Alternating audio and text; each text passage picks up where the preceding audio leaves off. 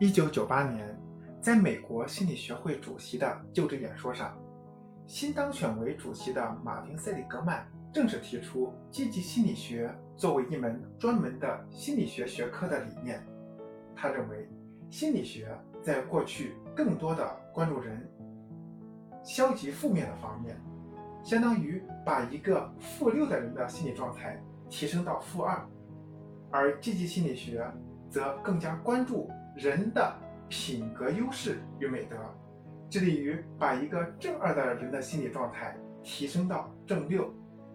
在这种思想的感召下，此后的二十多年，在马丁·塞里格曼与其他心理学家的号召下，人们开始大力倡导积极心理学，并且进行了积极探索。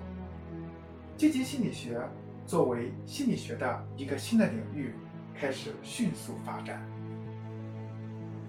今天，积极心理学已经不折不扣地成为当代心理学的一个重要分支，帮助并激励了无数人拥抱绚烂的生命。马丁·塞里格曼也因此被尊称为积极心理学之父。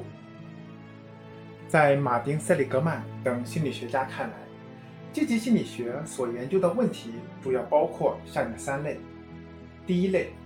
积极的主观体验，包括愉快、感恩、成就、爱、幸福等。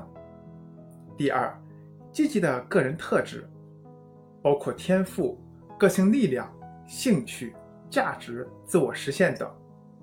第三类，积极的环境机构，包括家庭、学校、社区、整个社会等。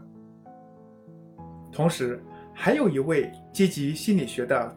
重要奠基人克里斯托弗·彼得森在总结积极心理学时也指出，积极心理学是一门研究生命从开始到结束的各个阶段的学科。它着重研究那些让生命更有价值和更有意义的内容。它旨在回答一个问题，即如果我们不想挥霍生命，我们该做些什么？这应该算是积极心理学另外一个更具人文情怀的定义。详细的讲，积极心理学具有以下几个特点。